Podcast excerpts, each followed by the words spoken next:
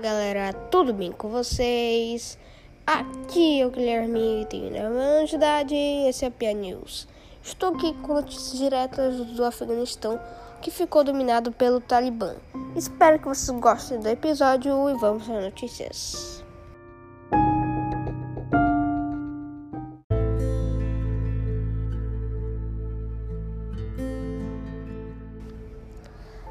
Afegãs vê o retorno do Talibã como o fim do mundo. Promessa do grupo extre extremista de respeitar os direitos humanos caso tomasse o poder gera desconfiança nas mulheres do país. Em sua primeira noite sob o regime dos talibãs, Aisha Kurhan, de 22 anos, não dormiu em meio ao barulho de balas e aviões, evacuando estrangeiros do aeroporto de Kabul. Um dia que ela não esquecerá, e que nossas almas e nossos espíritos foram quebrados. Para toda a nação, ver como tudo desabou em um instante foi um, foi um fim do mundo. Confessou esta estudante afegã. A AFP, na manhã da segunda-feira, dia 16, poucas horas após a entrada do Talibã em Cabul.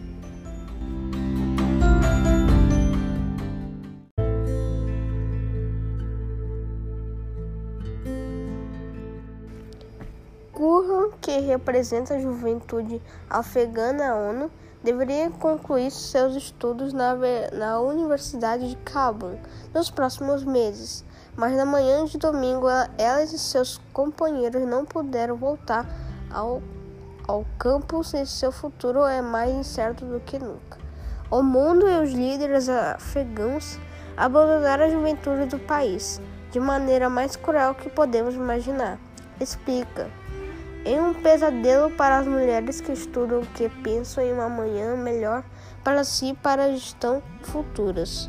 Durante 1996 e 2001, o governo talibã impôs uma visão ultra ortodoxa de, da lei islâmica que impedia as mulheres de estudar ou trabalhar, sair de casa se não acompanhadas por um membro de sua família do sexo masculino e obrigá-las a usar burca em público.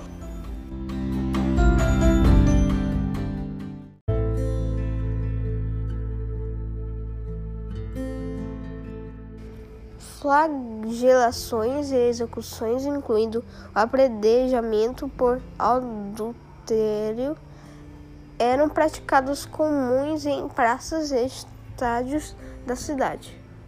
No entanto, a situação, especialmente nas áreas rurais, não melhorou substancialmente para as mulheres com saída do, dos talibãs em 2001.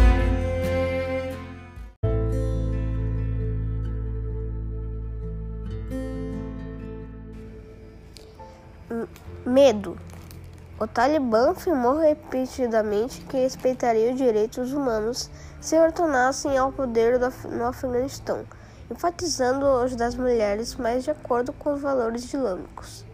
As afegãs, no entanto, veem essas promessas como de desconfianças, especialmente aquelas que por décadas puderam ir para a universidade, ocuparam cargos de responsabilidade na política no jornalismo e até no judiciarismo e nas agências de segurança pública. Nas últimas 24 horas, mulheres conhecidas em Kabul expressaram nas redes sociais sua tristeza por ver seu país em todas as suas vidas destruídas pelas, mãos, pela, pelas mãos do Talibã, dos talibãs.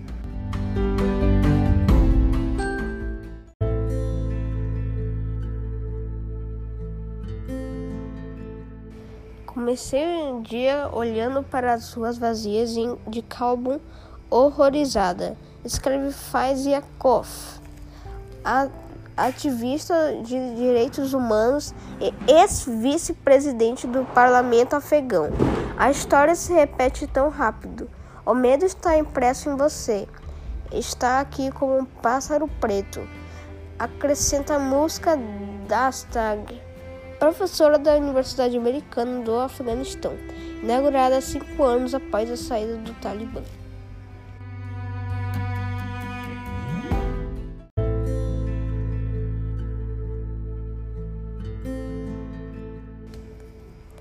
Em um post na conta do Twitter da Hada Akbar, uma mulher de 33 anos, vemos a imagem já viral de um homem cobrindo com uma tinta branca a foto em uma vitrine de uma mulher sorridente em vestido de noiva.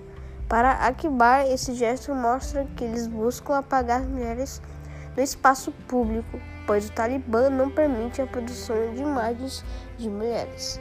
Rada Akbar, pintora e fotógrafa, é conhecida por seus retratos, uma reivindicação da independência e da herança do Afeganistão.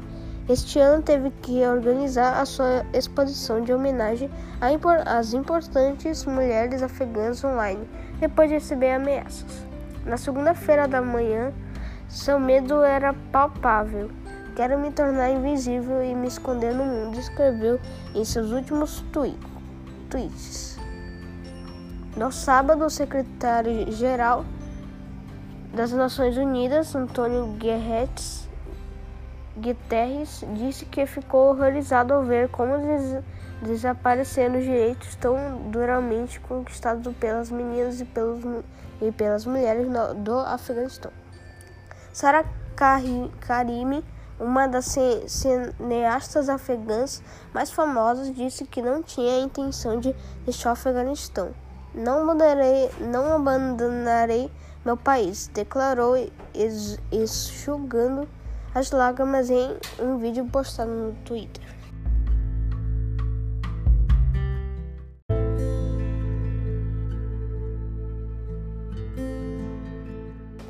Milhares de afegãos invadiram as pistas do aeroporto de Cabul na segunda-feira, dia 16, com a esperança de embarcar em um avião que permite a fuga do novo regime talibã.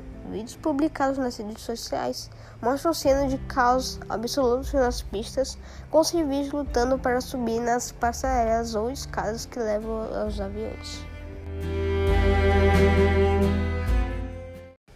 Muito obrigado quem chegou essa primeira parte sobre o, o Afeganistão, que vai ser toda sexta-feira. Espero que tenham gostado do episódio. Um grande abraço e vem comigo, escuta nós.